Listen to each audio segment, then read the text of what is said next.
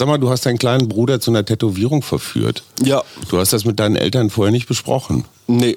Ihr seid beide volljährig. Genau. Das heißt noch lange nicht, dass ihr alles alleine entscheidet. Damit hast du deine eigene Frage ja schon beantwortet. Ja, er hat es heute Morgen schon ganz stolz gezeigt. Ja, Fritz und ich hatten schon länger die Idee tatsächlich, uns tätowieren zu lassen und das Ganze... So ein Bruderding. Nee, eigentlich ja auch so ein Familiending. Ich, Ja, ja, Mama hat sich jetzt auch bekannt. Also sie... Echt? Ja, ja, sie geht. Sie macht mit. Nee. Ja. Wow. Man muss dazu sagen, man sieht's nicht. Herzlich willkommen zum Mutmach-Podcast von Funke mit Suse. Paul? und Hajo Schumacher. Heute ist Mutmach-Montag mit Wichtigem, Witzigem und Wirrem. Alles, was man für die Woche wissen muss. Plus Politikversteher Jörg Quos erklärt, worauf wir diese Woche achten müssen. Der Mutmach-Podcast auf iTunes, Spotify und überall, wo es Podcasts gibt. Abonniert uns gerne. Das ist für euch kostenlos, aber für uns ein Kompliment, das Mut macht. Und jetzt geht's los. Herzlich willkommen zum Muma Poker am Montag. Hallo Papa, ich habe dir heute folgende Themen mitgebracht. Hä, was hast du gesagt? Wie, was? Ich habe eine Meldung von letzter Woche vergessen, nämlich die unglaublich lustige Mitteilung, der Playboy-Chef ist gehörlos angeblich, verbunden mit der Frage, macht Viagra wirklich taub? Aha, oh. Ah, hast du aha, den Gag hm. gemerkt? Okay. Ja. Sorry. Meine Themen heute. Kanye West in Venedig, die Farbe Pink, Mhm. Erdöl in Hessen, Kleiderordnung an deutschen Schulen, ChatGPT auf Französisch und dann das, was letzte Nacht noch ganz spät reinkam, das Erdbeben in Marokko. Hast du die Nummer oder einen Kontakt von Youssef noch aus Marrakesch? Wir haben damals auf jeden Fall Handynummern ausgetauscht. Ich glaube, wir folgen uns auch auf den verschiedenen Social-Media-Netzwerken, die er so benutzt. Kannst du mir einen Gefallen tun, ihn einmal anmorsen, fragen, ob es ihm gut geht und ob wir was tun können? Werde ich direkt nach der Aufnahme heute machen. Zur Erklärung, Youssef hat uns vor der Pandemie, vor fünf, sechs Jahren mal als Familie ein paar Tage durch Marokko geführt. Das Er war einfach wunderbar, ja. Ein großartiger Mensch, wir hatten wahnsinnig viel Spaß. Ja. Und natürlich schwört man sich dann so lebenslange Freundschaft, ja. Ich habe noch, wer wird der neue Ted Lasso für die DFB 11? Jetzt nur mal schnell, du hast zur Auswahl Klopp, Matthias Sammer, Rudi Völler oder Julian Nagelsmann. Wenn du jetzt Leon Goretzka wärst, wen würdest du nehmen? Nochmal Rudi Völler, wirklich? Klopp, Ja, ja. äh, der aber bei Liverpool unter Vertrag Schon ist. klar. Matthias Sammer, das Ja. ist so ein, ja, Ja, ja, ne, so Ost, auch. Ostschule, sehr engagiert und natürlich Julian Nagelsmann. Der ist immer noch, naja, ich weiß gar nicht, ob der auf Jobsuche ist, aber auf jeden Fall frei. Uff, Würfeln. Okay, verstehe. Du bist wieder richtig tief im Thema drin. Auf oder? jeden Fall, Fußball ist genau mein Ding. Ich bin für Boris Pistorius, weil der hat nämlich Prince Harry im sportuellen Aktstudio 2 zu 0 beim Torwartschießen abgefegt. Nice, So, sehr gut. So, Deutschland, England, weißt du, 2-0, so Ja. muss das sein. Was habe ich noch? Die Chili Challenge und auch die Deo Challenge. Junge Menschen kommen durch völlig bekloppte Challenges bei TikTok ums Leben. Ja. Komm, das können wir auch gleich abfeiern. Bei der Deo Challenge sprühen sich junge Menschen, solange sie können, Deo-Spray in den Mund. Okay. Also da kann ich doch gleich Blausäure saufen, oder? Ich, das, es ist doch einfach, wie bescheuert muss man sein? Ich verstehe es auch nicht ganz. Und zwei junge Menschen sind angeblich, also der 15-Jährige jetzt gerade erst neulich, eine 17-Jährige schon im Juli. Und das Ganze gibt es auch als Chili Challenge. Es gibt die Carolina Reaper Peppers. ja, Die haben 1,5 Millionen Scoville. Scoville-Punkte oder was auch immer. Scoville ist die Schärfeeinheit. Und das bedeutet 300 mal mehr Schärfe als Jalapenos, die ich schon als recht sportlich empfinde. Ja, So, und was passiert? Atemstillstand, äh, Herz fängt an zu rasen. Hyperventilation. Und buff. Warum machen junge Menschen das? Ich weiß es nicht, aber diese Spice Challenges sind auf jeden Fall schon eine ganze Zeit lang bei verschiedenen Content Creatern angesagt und äh, es gibt dann auch natürlich direkt eine Company, die jetzt so einzelne Chips herstellt. Also dann hast du da so einen Tortilla-Chip, der dir halt dann zugesendet wird und der ist dann halt mit, weiß ich nicht, hier äh, Scoville. Carolina Reaper irgendwie Pulver eingestreut. Und kosten Vermögen. Äh, Ja, pro Chip äh, ein stolzer Preis. Die Reaktionen der Menschen sind dementsprechend, also auf die 1,5 Millionen Scoville. Ich kann persönlich nur sagen, auf Arbeit hat einer meiner Kollegen eine selbstgezüchtete Habanero Mhm. irgendwann mal getrocknet und dann klein gemacht und in so einen, naja, Gewürzstreuer umgefüllt. Ja. Und das ist, wenn man es wirklich, also einmal so Fein. mit dem kleinen Finger Ja. in einem 15 Grad Winkel so Ja, ganz, ganz vorsichtig von hinten anschubst. Drei Krümel. Genau, dann ist das perfekt. Dann macht das sehr viel Spaß im Essen und sorgt für ordentlich Musik. Alles drüber wird dann schon echt unangenehm. Olaf Scholz und die Augenklappe. Ja. Also ich glaube, der ist absichtlich gefallen, vielleicht ist er auch gar nicht gefallen, aber auf einmal hat der Mensch irgendwie sowas wie eine Aura. Ja. Der war beim G20-Gipfel und war der Superstar, der Korsarenkanzler. Ja. Und irre, immer um Lavrov so rumgeschlichen. Ne? Die sollten sich auf gar keinen Fall begegnen. Ich stelle mir das mal vor, bei so einem Gipfel haben die dann so Speer, müssen dann zwei so Sicherheitsleute immer so um jede Ecke, hey, da kommt Lavrov, biegt andersrum. Zack, in die Ja, Zange genommen und dann wird erstmal umgedreht. würde ja. man so von der Drohne gerne mal die Laufwege sehen. So ein Sehr ganz spannend, ja. bizarres Ballett.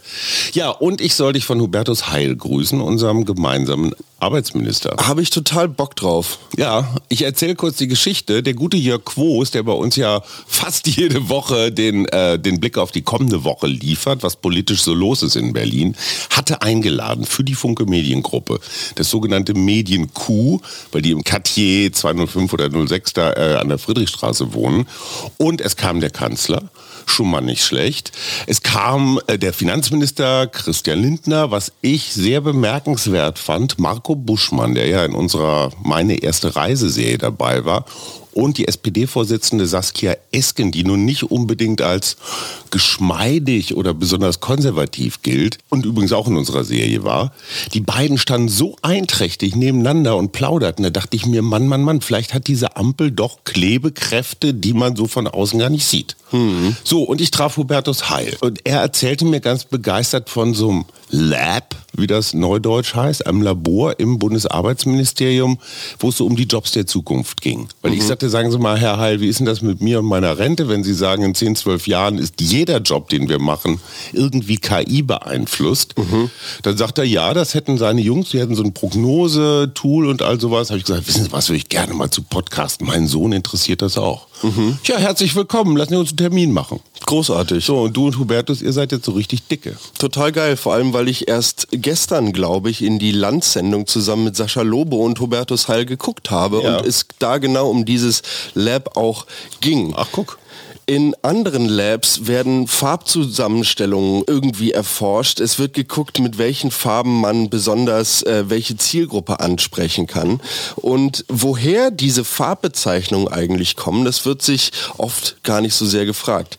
Woher glaubst du, Du stammt Namen der Farbe. Genau, woher meinst du, stammt der Name für die Farbe Pink? Also der Ursprung dieses Wortes, P-I-N-K. Genau. Boah, ich weiß es, Pinkerton? Ja, fast. Pink, Pink Stinks? Man Nee, attri, also irgendwie denkt man direkt ins Englische. Das merke ich jetzt auch gerade Ja. an deinen Ausführungen. Es Ja. soll tatsächlich Ja. vom deutschen Wort pinkeln kommen. Ach, Und Quatsch. deshalb, weil Wenn Pink dein Urin rosa Pass ist, auf, geh zum nee, pass auf. Urologen. Das, das Spannende ist, Pink hat früher nicht rosa beschrieben, Sondern? Pink hat früher einen Gelbton beschrieben.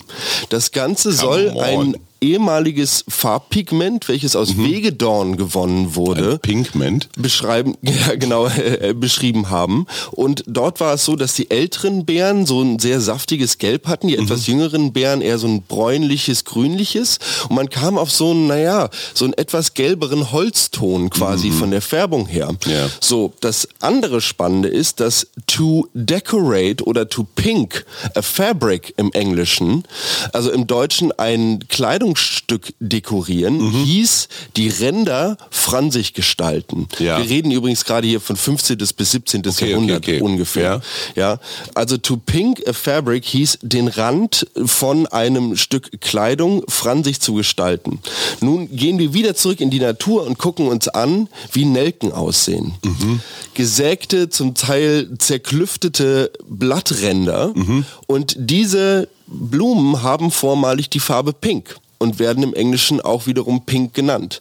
Das heißt, Linguisten gehen jetzt davon aus, dass über diesen Gelbton hinweg Ja. von der Natur hin zum Menschen, wieder zurück zur Natur, die Farbe Pink ihren eigentlichen, naja, ihre eigentliche Bedeutung erst dadurch erlangt hat, dass damit dann letzten Endes diese Blume beschrieben wurde. Finde ich super spannend. Und auch dafür liebt uns Isabel Begger. Die sagt nämlich, liebe Suse, lieber Hajo, lieber Paul, so schön, dass ihr wieder auf Sendung seid. Auch wenn meine erste Reise, die Shortcasts, sehr unterhaltsam waren.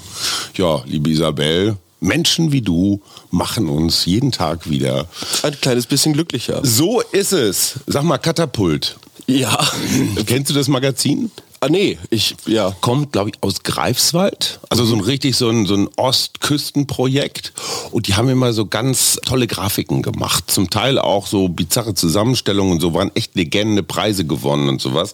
Und der Gründer hat, ich musste an Finn Kliman denken, auch so, boah, jetzt rollen wir den Journalismus auf mhm. und haben so eine, äh, ja, so eine Akademie gegründet, wo du quasi als junger Mensch hingehen kannst, auch noch Geld dafür bezahlen musst und halt zu einem kritischeren Journalisten ausgebildet wird. So mhm. diese Ausbildung, manche haben sich da offenbar schon angemeldet und ihr ganzes Leben auf diese vielen Monate hin gibt es nicht. Katapult, das Magazin ist pleite. Jetzt gibt es irgendwelche Rettungsaktionen und eine Riesendebatte. Äh, ihr seid ja sowieso so woke, linke Idioten, euch wollen wir nicht.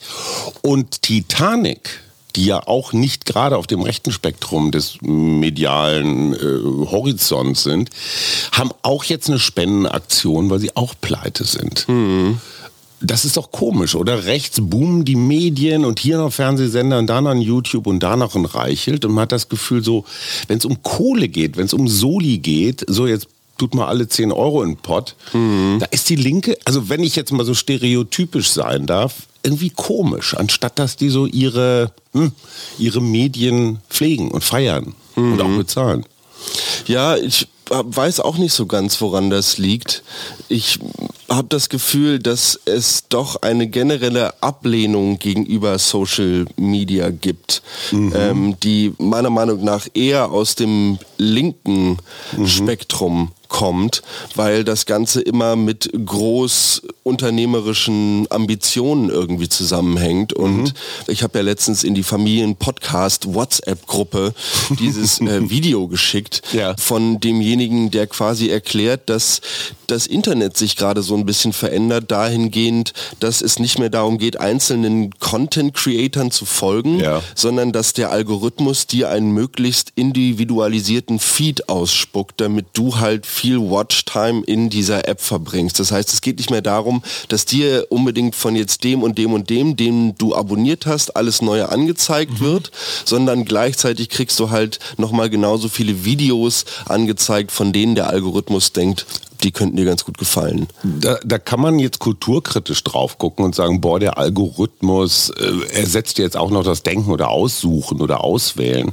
Auf der anderen Seite erinnert mich das an Zeitungsmachen. Hm. Weil wenn wir früher, als es noch dieses Internet nicht gab, als wir Zeitung gemacht haben, wussten wir ja nicht, was Leserinnen und Leser wollen. Klar wollen die am Montag äh, Sportberichte und, und, und das Fernsehprogramm und sowas, aber ansonsten war es ein Bauchgefühl. Ne? Mit hm. welcher Geschichte machst du auf? Was stellst du auf die drei? Was machst du klein? Rein. Und da waren wir der Algorithmus als Redaktion mhm. und haben den ja, haben die Kundschaft auch so ein bisschen nach Zufall beliefert. Mhm. Und jetzt macht es halt der Algorithmus. Also ich versuche es jetzt nicht supersystemkritisch zu sehen. Traust du dem Algorithmus? Ich glaube, dass der Algorithmus per se erstmal neutral ist. Naja, aber ich denke, dass die Interessen ja. derjenigen, die ihn benutzen, schon sind, ein Erwerbsmodell mhm. zu generieren. Klar, das heißt, dich länger dran halten. Am, genau, am Ende ja. muss Kohle dabei runterfallen und das wird dann in vielen Fällen über Werbung gelöst. Ja. Und das heißt halt, ne, je länger ich dich auf der App habe, desto mehr Werbung kann ich dir zeigen. Aber je länger jemand meine Zeitung liest, desto häufiger oder desto mehr Werbekontakte hat er auch. Also das Interesse ist nicht so neu. Mhm. Ich finde den Spotify-Algorithmus total faszinierend, weil da kriege ich manchmal Sachen zugespielt aus von irgendwoher, aus Nigeria oder so, mhm. wo ich mir denke, wow, woher wusste der, dass ich das mit hoher Wahrscheinlichkeit ziemlich gut finde? Das finde ich auch total Oder? interessant. Da habe ich nämlich auch das Gefühl, dass sich da im letzten Monat irgendwas verändert Beim Spotify-Algorithmus? Ja. Ich hab, ich Vielleicht hab, haben die jetzt wieder auf Menschenbetrieb umgestellt. Da sind oh, jetzt ganz viele nordkoreanische genau, so kuratierte Playlists. Ja, genau. Ja. Die müssen immer individuelle Playlists Direkt machen. aus Pyongyang. Ich habe das Gefühl, dass ja, die Assoziationsfähigkeit dieses Algorithmus Mhm. wesentlich besser geworden ist. Also, aber auf so auf einen Schlag. Weil wenn ich jetzt so durch meine, ich würde mal sagen, 1200 gespeicherten Lieblingssongs höre, Mhm. habe ich das Gefühl, dass ich auf einmal ganz viel Genrekonformes bekomme. Sprich, steigst du mit einem Rocksong ein, Mhm. Kriegst du- Mhm. Gibt's dann erstmal eine Zeit lang Rock und dann gibt's immer so eine ganz sanfte Transition, ähm, also Überleitung mit einem gemischt Genre-Verhältnis. So, wir gucken mal. Genau, wo könnte es jetzt hingehen? So Und wenn du dann überspringst. Genau, dann weiß er so, ah, okay, alles klar, die Verbindung zwischen Rock und Hip-Hop kann ich nicht machen. Wie findest du Lana Del Rey, Summertime Sadness? Kommt ja momentan wieder total zurück. Ja. Da habe ich auch, ah, f Entschuldigung. Da hätte ich mir, Viel besser. Ja, da hätte ich mir echt aufschreiben müssen. Da gab es eine junge georgische Künstlerin, die so wirklich, ich weiß nicht, so Britney Spears, Vanessa Paradis und Lana Del Rey so in einem äh, Ja. vereint hat. Die, oh Mann, da hätte ich mir echt einen Namen mitnehmen müssen. Weil Summertime Sadness ist für mich einfach ein ganz, ganz großes Stück Musik. Ich weiß nicht warum, ich weiß nicht, ob du das teilst jetzt so als Fachmann, aber es gibt sowas wie den Spätsommerblues. Und gerade diese späten Sommertage, und du merkst, wie jeder Tag so ein ganz klein bisschen an, also wo die Sonne an Kraft verliert. Ne? Du merkst, boah, jetzt geht's hier aber so langsam dem Ende zu. Ja, und dann gibt's so Erntedank und alles. Ja, es riecht auch, also es ist auch so eine ganz spezielle fette Luft, finde ich irgendwie. Und ich merke so eine Traurigkeit, so, oh scheiße, jetzt ist der Sommer schon wieder vorbei. So eine Schwere, die einsetzt. Ja, ne? ich will das gar nicht, weil eigentlich ist da draußen ja alles Dufte, aber oh nee. Aber es ist, da würde deine Mutter wieder sagen, ja, du mit deinen Erwartungen, bleib doch mal im Hier und Jetzt, ist doch schön. Muss doch nicht an Oktober denken, wenn es regnet. Sag mal, du hast deinen kleinen Bruder zu einer Tätowierung verführt. Ja. Du hast das mit deinen Eltern vorher nicht besprochen. Nee. Ihr seid beide volljährig. Genau. Das heißt noch lange nicht, dass ihr alles alleine entscheidet. Damit hast du deine eigene Frage ja schon beantwortet. Ja, er hat es heute Morgen schon ganz stolz gezeigt. Ja, Fritz und ich hatten schon länger die Idee tatsächlich, uns tätowieren zu lassen und das Ganze... So ein Bruderding. Nee, eigentlich ja auch so ein Familiending. Ich, Ja, ja, Mama hat sich jetzt auch bekannt. Also sie, Echt? Ja, ja, sie geht. Sie macht mit. Nee. Ja, Wow. man muss dazu sagen, man sieht's nicht.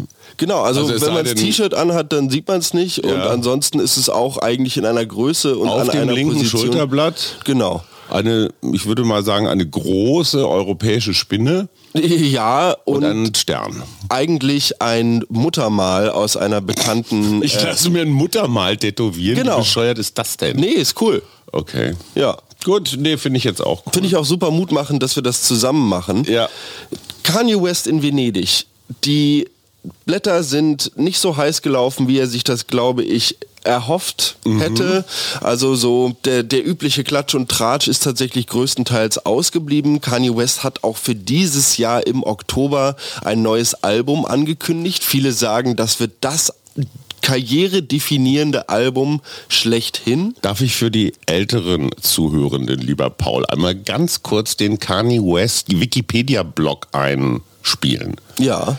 Kanye West, bekannter Rapper, mit seinen Aussagen nicht immer äh, so im Bereich des guten Geschmacks, war ein unglaublicher Treiber für Adidas durch seine Schuhreihe Yeezys, die hat er Yeezy, selber, genau. oder Yeezys selber gestaltet und, und für ein Schweinegeld weggegangen. Adidas hat gekündigt, angeblich Verlust, Börsenwert äh, in die Milliarden. Musste auch zum Teil wieder zurückrudern. Ja, äh, weil er es ein bisschen übertrieben hatte mit irgendeinem Zitat. Ich glaube, es war auch wieder irgendwas Antisemitisches. Es war irgendwas Ekliges auf so, jeden Fall. und jetzt kommt dieser Superstar. Also ist der in deiner Wahrnehmung jetzt Antisemitismus hin oder her? Ich weiß, es klingt ein bisschen bescheuert, so wie bei, bei Xavier Naidoo oder so. Mhm. Aber kann man da Mensch und Werk trennen? Sagst du, der ist groß, der, der ist bescheuert, aber trotzdem Gigant?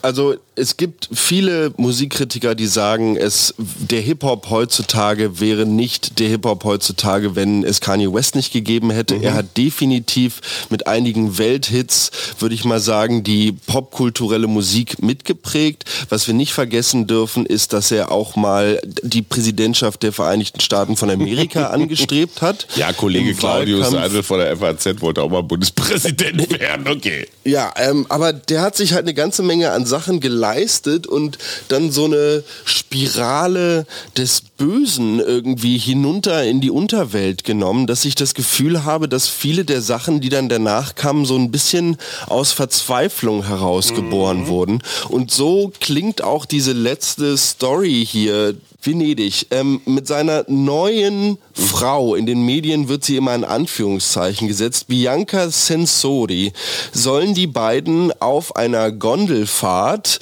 in den Kanälen von Venedig, ja. naja, sagen wir mal, auf eine eher sehr private Art und Weise dabei beobachtet worden sein, wie sie sich näher gekommen sein, wie sie sich ihre Liebe gezeigt haben. Genau. Und es gibt halt so ein paar sehr vollständig bekleidet. Ja, schon. Okay. Aber es gibt halt auf jeden Fall so ein paar Aufnahmen von Kanyes doch blankem Hintern, der so das über die ist nicht vollständig bekleidet. Naja, also aber okay. so Hose halt auf halb acht und dann die Dame in der unteren unteren Körperhälfte am Aber jetzt Werkeln. mal ohne Scheiß, wenn ich das in der Gondel von Venedig vor potenziell mehreren Millionen Touristen aus aller Welt mache, ja dann mache ich das doch nicht, weil mich jetzt gerade die Liebesgefühle so übermannen oder Frauen. Und genau das denke ich mir halt auch und deshalb Futter.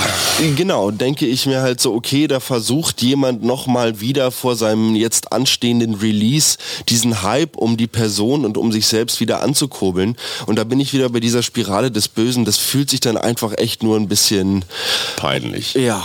Bevor wir noch mal kurz einen Blick in die Kabine werfen, weil ich möchte möchte von dir wissen, wie damals Bob Hanning euch aufgemuntert hat. Ich muss dazu sagen, ich habe diese DFB-Doku von Amazon Prime durchgeguckt. Mhm. Wenn du möglichst schnell in eine möglichst tiefe depressive Stimmung verfallen willst, dann guck dir die vier Staffeln nacheinander an. Das ist so deprimierend, aber dazu gleich und auch noch, ich habe Harald Welzer mit Matze Hilscher, haben wir Mama und ich gestern im Podcast, zwei Stunden haben wir den Podcast gehört. Wow. Und haben gedacht, nicht schlecht. Und da war ein bisschen was drin, aber jetzt erstmal zu Jörg Quos. Ich muss sagen, ein Held. Wir sind nach diesem Medienkuh, wo sie alle waren, Friedrich Merz übrigens auch, ähnlich wie Lavrov, etwas isoliert.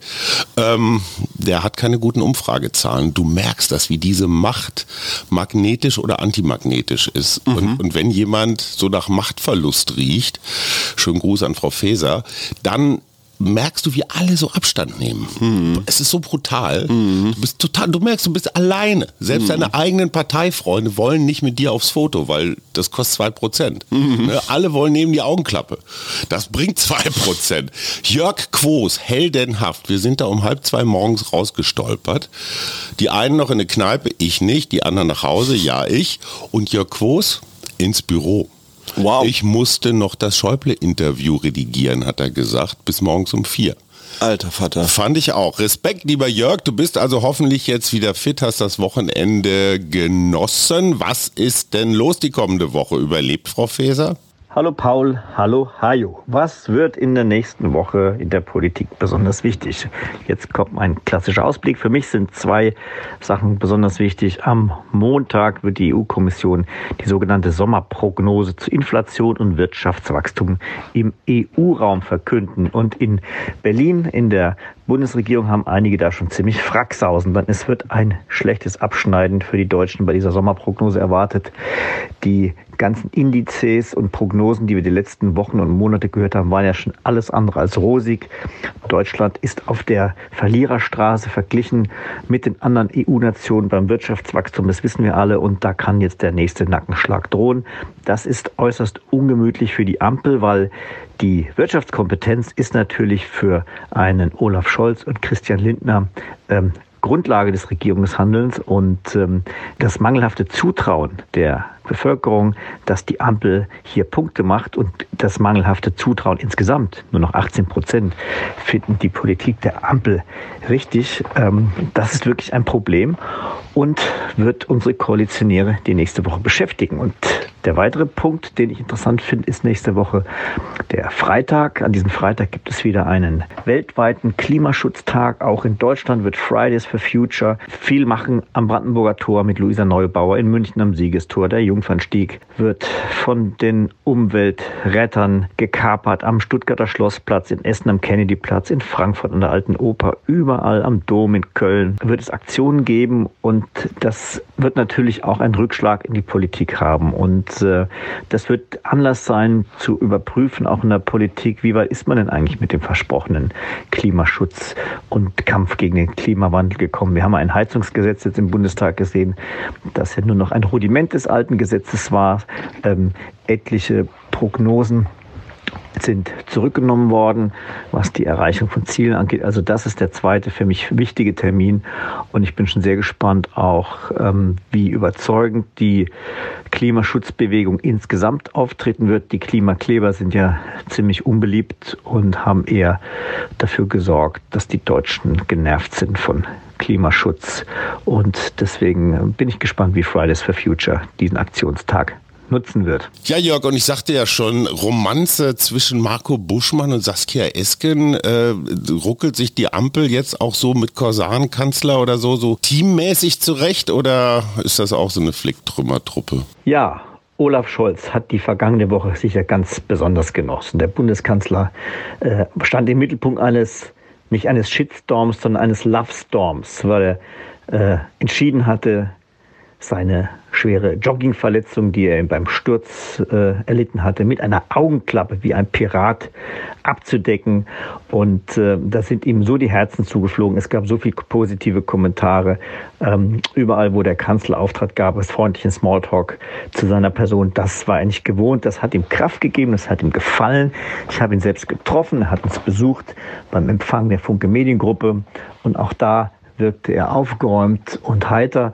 Und äh, man merkt ihm an, äh, dass er ein bisschen stolz war über diesen Coup in eigener Sache, der ihn in der Beliebtheit etwas nach oben gehoben hat. Wie lange das jetzt anhält, ähm, werden wir sehen. Die nächste Woche wird wieder ungemütlich. Ich habe es im Ausblick zu den Terminen gerade gesagt.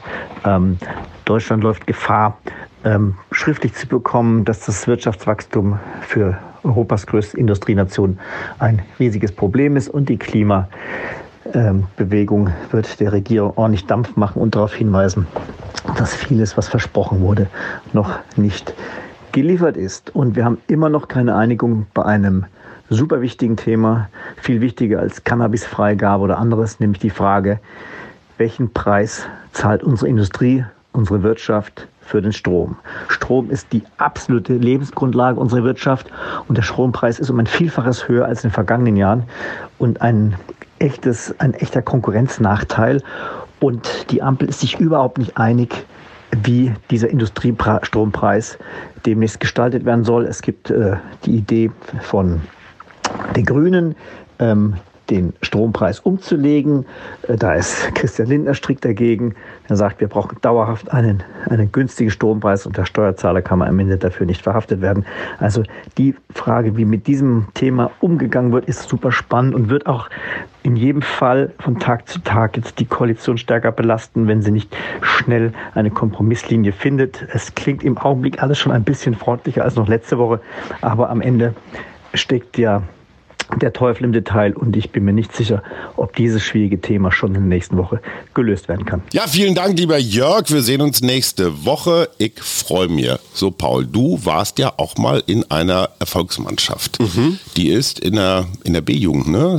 Seid ihr deutscher Meister geworden und euer Trainer ist der, naja, der Manager, so quasi der, der Chef und Kopf der Reinickendorfer Füchse, Bob Hanning, mhm. der sich ja die Mühe gemacht hat, eine Jugendmannschaft zu trainieren. Auf jeden Fall. Hätte er nicht gemusst. Das fand ich ziemlich gut. Mhm. Das wäre so wie wenn Aki Watzke jetzt die F-Jugend ohne Tore trainiert, aber das ist ein Insider. Wie hat der euch heiß gemacht? Wenn ihr so ein bisschen äh, so Selbstzweifel oder Schiss oder so, wie, wie geht das in der Kabine? Also ich glaube, dass ganz viel der Sicherheit über die Vorbereitung kam tatsächlich. Wir mhm. wurden intensiv auf die verschiedenen Gegner innerhalb dieser deutschen Meisterschaft vorbereitet. Wir haben viel Video geguckt, wir haben Spielzüge analysiert. Wir hatten immer das Gefühl, denke ich, dass wir es mit einem schlagbaren Gegner zu tun haben. Weil ihr die Schwächen kanntet. Genau, weil wir uns vorher hingesetzt hatten und diese angeguckt hatten. Das waren, sagen wir mal, damals äh, schon Praktiken, die mh, jetzt noch in der Jugendbundesliga, in welcher wir mhm. da gespielt haben, nicht überall verbreitet waren. Bei manchen hat, hattet ihr auch so einen Analysten, der dann genau wusste, so was weiß ich, der Halblinke macht immer die Körpertäuschung? Tatsächlich ja. Wir hatten, ich weiß nicht mehr über welche Ecken er da war, aber er hieß Sebastian und er war ein unglaublich netter junger Mann und er kam vom ersten FC Barcelona, von der mhm. Handballabteilung. Und, die sehr stark ist. Ja, auf jeden Fall. Und lernte bei uns wahrscheinlich so ein bisschen, naja, den Gang im deutschen Sport kennen. Nicht schlecht. Und ich denke, hartes Training, dann auch immer wieder natürlich die Belohnung. Also es war mit, mit Bob war die Zeit echt toll, weil sie von Disziplin geprägt war, mhm. aber gleichzeitig auch von, von einer Art des Handreichens im Sinne von, hey, wir gehen heute Abend mal zum Italiener, hey, wir gehen zu meinem Lieblingschinesen, mhm. hey, wir gehen dahin, wir gehen dahin, ich zahle für euch, ihr dürft euch bestellen, was ihr wollt. Das waren immer, das war eine Art der Anerkennung, die einem gut getan hat. Ja. Vor allem, wenn's, wenn man sich irgendwie immer vor Augen halten musste, dass zum Beispiel die Hertha-Jugend in dieser Altersgruppe bereits 500 Euro, zumindest war das damals so die Legende, Kohle. pro Auswärtsspiel bekam, während wir noch, obwohl wir bei den Füchsen, also der Bundesligamannschaft in Berlin spielten, draufzahlen ja. mussten. Obwohl das nicht viel war, aber das war mehr so ein Obolus, Klar. aber ähm, das ja, zeigt vielleicht einfach nochmal auch diese Diskrepanz. Ja, weil ich habe ja diese DFB-Doku geguckt und und, und es hängt so eine dunkle Wolke über der ganzen Zeit. Es geht ja um die WM in Katar und mhm. diese One Love Binde und und und. Und was mir so aufgefallen ist, alles, was man, also die durften in der Kabine auch manchmal mitdrehen, alles, was da so an Kommunikation war, war so negativ. Mhm. Wir müssen, wir haben nicht gut, wir können nicht. Also immer so Verneinungsgeschichten, das fand ich total spooky. Und bei einem Auftritt hat Flick, der mich leider an Berti Vogts erinnert, einfach als glückloser Mensch, als Donald Duck, weißt du, so 17 Spiele, vier gewonnen, das reicht halt leider nicht in Deutschland. Und dann sagt er so, wir haben die stark gemacht, ihr habt die, das war auch gegen Japan das Spiel, ihr habt die stark gemacht. Und ich denke mir, was eine blöde psychologische Botschaft. Mhm. Ich rede erstens den anderen stark und sage meinen eigenen Jungs, dass sie eigentlich seid ihr schwäch. Waren, ja. So, mhm. ja, anstatt zu sagen, die können nichts, ihr seid besser, mhm weißt du, so eine positive Affirmation. Und die zweite Geschichte fand ich auch, also ähm, der, der, der Sportpsychologe, der da ist, der ähm, Hans-Dieter Hermann, total netter Kerl, mhm. der hat den einen Graugänse-Film gezeigt. Und zwar so mit so elegischer Musik und dann Graugänse so im Flug und ach und toll. Und die Botschaft war, Graugänse, wenn die nach Süden fliegen, dann haben die so eine bestimmte Formation, ne? mhm. diese, diese V-Formation. Das ist letztendlich Windschatten. Mhm. Also die funktionieren als Team so, dass sie ganz diszipliniert dann immer in der Reihe bleiben müssen, weißt du, wie so Radsportler bei Mannschaftszeit fahren und das spart 70 Prozent Energie. Das heißt, du hast 70 Prozent mehr, kannst länger laufen und so weiter. Hm. Und diese Botschaft, seid wie die Graugänse, du sagst dann so Serge Gnabry und hier äh, Müller und Neuer und die guckten alle so und so, Graugänse. Und, und auch da denke ich mir, du kannst Fußballer nicht mit so Vögeln vergleichen. Die fliegen, das ist alles so zu süßlich. Mhm. Und ich denke mir, manchmal brauchst du da wirklich so einen Kerl, deswegen denke ich auch so an Boris Pistorius, der sagt, so Männer, jetzt kneifen, also vielleicht sollte Aiwanger Bundestrainer werden. Oh Gott. Nein, aber einfach so, jetzt kneif mal den Arsch zusammen und jetzt so. Mhm. Und bei Hansi Flick klang das immer so verzweifelt. Mhm. Und man sah in den Gesichtern der Spieler, dass sie damit nicht umgehen was konnten. Was will uns dieser... Ja, was will der Piefnickel uns eigentlich sagen? Mit dem roten Kopf ja, ja. so, ja. Das, und ich habe unabhängig von dieser Folge Podcast letztens erst wieder über die Beziehung auch, die Bob bei uns da gespielt hat, zu uns als Spielern mhm. ähm, nachgedacht.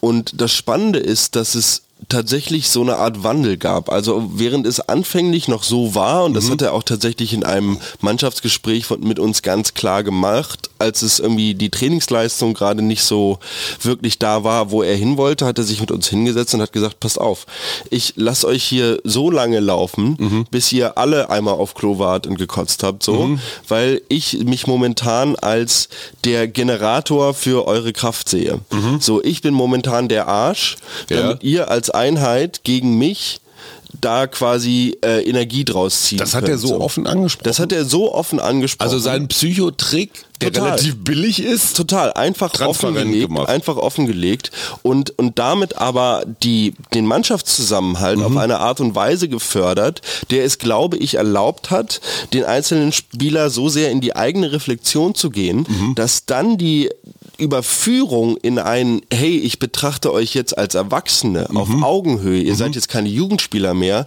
dann im ersten bzw. zweiten Jahr der A-Jugend, Ja. das viel, viel einfacher gemacht hat und man da viel, viel cooler miteinander umgehen konnte. Also so von Jungen ja. zu Männern hin. Was mich fasziniert hat, ist, ihr habt ihn zwar alle geduzt, ne? das, da gibt's ja auch so Trainer der alten Schule, die dann auf ein Sie bestehen oder sowas, aber ich hatte das Gefühl, ihr hattet einen Heidenrespekt vor Bob. Auf jeden Fall. Also der war wirklich, und ihr wärt alle für den durchs Feuer gegangen. Ja. Wenn der gesagt hatte, äh, äh, fahrt mit dem blanken Arsch in der Gondel durch Venedig, ihr hättet es, ihr hättet es gemacht. es gemacht, Sogar ja. auf dem Rücken. Ja. ja. Und, und das, genau dieses Gefühl so, der Trainer, wir trauen, wir vertrauen dem, weil der wichtig. drauf und wir Ja. machen alles für den. Genau von diesem Gefühl hast du nicht ein Mühe in, in vier Folgen dieser Staffel gesehen. Mhm. Und jeder, der, der mal Sport, der mal in so einer Kabine war, egal ob in Kreisliga oder so, der konnte das riechen. Der konnte das riechen. Na gut, auf der anderen Seite unsere Basketballer. Unsere Basketballer, sensationeller Halbfinalsieg gegen die USA und jetzt im Finale der Weltmeisterschaft. Das zeigt, die Nationalmannschaft ist nicht Deutschland. Es gibt auch sehr, sehr erfolgreiche Mannschaften. Okay, die spielen jetzt viel in der NBA. Ganz kurzer Shoutout noch. Jan Frodeno hat heute am Sonntag sein letztes Rennen in Nizza mit 42. Einer der ganz, ganz großen Sportler in Deutschland. Gold im kurzen Triathlon, dreimal Hawaii gewonnen über 20 Jahre im Geschäft, hat alles weggesteckt, Unfälle, Verletzungen, depressive Phasen, alles. Ich ziehe den Hut. Ich ziehe Au. gleich den Stecker, vor allem nachdem ich hier jetzt werde versuchen werde, mein Französisch äh, zum Oh, Besten okay. zu geben. Äh, ich hatte eingangs angekündigt, äh, Chat GPT auf Französisch klingt frivol. Und zwar spricht man das Ganze jetzt Chat GPT aus, Mhm. heißt das so viel wie die Katze, die gefurzt hat. Das Ah, Problem ist, oder beziehungsweise, genau, Ja. das wäre der, also männliche, das wäre der Kater, das Ja. Ganze mit einem T am Ende ist die weibliche Katze Okay. und das tatsächlich auch ein Ausdruck für das, naja, sagen wir mal, biologisch weibliche primäre Geschlechtsorgan. Ach Quatsch, Genau. das heißt so viel wie Katzenvulva? Nee, einfach nur Vulva, aber Ah, okay. das Ganze flimmert momentan halt viel durch die französischen Medien, weil ChatGPT halt überall ist. So, das heißt, es wird da ähm, sehr unfreiwillig immer ein bisschen schmutzig. Wo es auch schmutzig wird, Erdöl in Hessen. Unser Bundesland Hessen, was jetzt auch äh, liebevoll Hexes genannt wird, ähm, wo tatsächlich seit den 1950er Jahren schon im Kreis, ähm, oh jetzt bin ich gerade äh, Rienstadt oder so, wird da schon Erdöl gefördert mit zwei großen Pferdekopfpumpen, so heißen die. Das sind die, die immer so Genau, diese im hoch und runter. Ja. Und ähm, jetzt ist man in einen Landkreis weitergegangen und hat da auch noch mal so ein bisschen geguckt und hallo, hallo, aber wir haben richtig viel Erdöl gefunden in bester Qualität im Nein. Kreis groß. Boah, ich habe mein Handy leider mit meinen Aufzeichnungen vergessen. Wahrscheinlich Echt wurden auch noch so, so kleine so Golden Nuggets. Genau, da direkt daneben auch Ja, noch. ja, ja, Ja, neben der Oh, Diamantenmine. Mann, ey, das wird Texas und Kalifornien in eins. Ja, währenddessen graben wir hier in der Lausitz immer noch gigantische Mengen Braunkohle jeden Tag aus Mhm. dem Stein und reden tatsächlich in Berlin jetzt so langsam aber sicher darüber, dass wir in den nächsten Jahren ein wirkliches Wasserproblem kriegen werden, weil bis, also zum heutigen Tag schon 75 Prozent Mhm. der Spree durch Zuleitung oberhalb des Spreewaldes Ja. entstehen, durch Grundwasserzuleitung. Ach was. Bis zu 700 Liter werden durch kleinere Abzweigungen oben in die Spree geleitet, damit der Spreewald mit seinen Kahn fahren und damit, äh, Damit hier bei uns die Museumsinsel nicht komplett trocken fällt. Also die wird quasi gesteuert. Genau. Ganz blöde Frage, ich weiß, hat jetzt gar nichts damit zu tun, aber das Erdbeben in Marokko, was ja nun wirklich dramatisch ist, hat das auch was mit Klimawandel, Wasserentnahme, irgendwelchen geologischen Prozessen zu tun, die auf Umweltsünden oder Klima zurückzuführen sind? Ich weiß es nicht. Einfach klingt super, Frage. klingt super spannend und ich denke auch, dass nach wie vor der Klimawandel ein solch komplexes planetenweites Phänomen ist, dass mhm. es einfach unglaublich schwierig ist, dort alle Faktoren, die mhm. es wirklich letzten Endes betrifft, so in einem kleinen Essay verständlich zu machen. Also ich kann mir das gut vorstellen. Unmoralische Frage des Tages. Elon Musk hat ja hier seine Tesla-Fabrik in Grünheide, Brandenburg. Und auch da geht es um Wasser. Mhm. Ja, also für die Produktion braucht man einfach ganz viel. Und in Deutschland gibt es ja diese wunderbare Regel, kostet nichts, ne, wenn du es dir aus dem Boden holst. Und das war offenbar auch ein Grund für die Standortentscheidung. Harald Welzer, gute Überleitung, sagte im Podcast mit Matze Hielscher, das ist eigentlich total bekloppt. Wir wollen weniger Autos, wir wissen, dass unser Wasser knapp ist. Und mit Milliarden wird dann auch noch die Ansiedlung einer solchen Industrie hier gefördert. Das ist nicht schlau. Mhm. Aber auf der anderen Seite Arbeitsplätze, Grünheide Boom, bla bla bla. Wo stehst du? Schnelle Arbeitsplätze oder lange Wasser haben? Ich glaube, ich bin auf jeden Fall auf der Seite von lange Wasser haben, weil ich einfach gerne Wasser trinke und gerne keinen Durst leide und vor allem gerne nicht erst drei Filtersysteme vor mm. irgendwie stark verschmutztes Industrie- oder Spree- oder Landwehrkanalwasser im schlimmsten Fall okay. packen muss.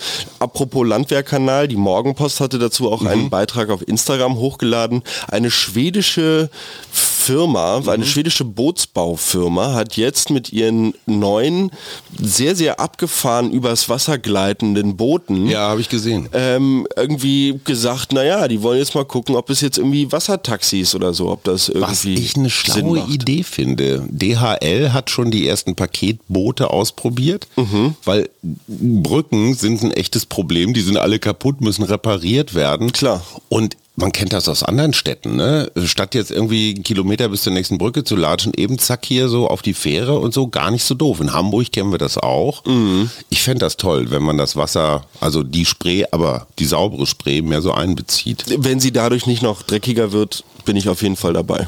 Kommende Woche, was steht an? Wirst du das Wassermanagement in Steglitz-Zehlendorf revolutionieren? Ich werde auf jeden Fall mal wieder die Vogeltränke bei uns im Park auffüllen. es gibt nämlich tatsächlich zwei ältere BürgerInnen, die immer sehr ja, also die, die uns gerne daran erinnern, dass die Vögel auch Durst leiden, im, vor allem im Spätsommer. Freundlich oder? Ja, ja, total freundlich. Nee, nee. Und inzwischen hat sich das bei uns dann so eingebürgert, dass da immer mal jemand gucken geht. Mhm. Und gerade so zum Montag, ne, über das Wochenende war jetzt niemand da, es hat nicht geregnet bei uns. Gerade so am Montag ist das eigentlich immer ein ganz, eine ganz schöne Aktivität, den Tag irgendwie morgens um sieben zu beginnen. Ich habe eine Rentenprüfung, das passiert alle vier Jahre. Da mhm. kommt jemand von der Rentenversicherung und guckt, ob ich das alles artig gemacht habe. Und obwohl ich mir keinerlei Schuld bewusst bin, habe ich trotzdem dieses Gefühl, eigentlich bist du ein Verbrecher. Also oh. irgendwo ist da was. Mein Vater, der Kriminelle. ja, und, und, und, und naja, also ne, so Themen wie Scheinselbstständigkeit oder so habe ich jetzt kein, kein Problem mit, aber die sind schon auch ganz schön heikel. Mhm. Und ich bin froh, wenn ich da mit so einem, äh, mit so einem grünen Häkchen raus bin. Ich wünsche dir eine schöne Woche, mein lieber Sohn, und äh, vielleicht sind wir beim nächsten Mal. Deine Mutter und ich haben auch schon tragen Sterne auf dem, auf der linken Schulter. Schicki, ich dir auch. Tschüss. Und euch. Das war der Mutmach-Podcast von Funke. Jeden Montag, Mittwoch, Freitag ganz frisch. Unterstützt uns bei steady.fm, folgt uns auf Instagram oder hinterlasst gerne eine nette Bewertung. Wir hören uns.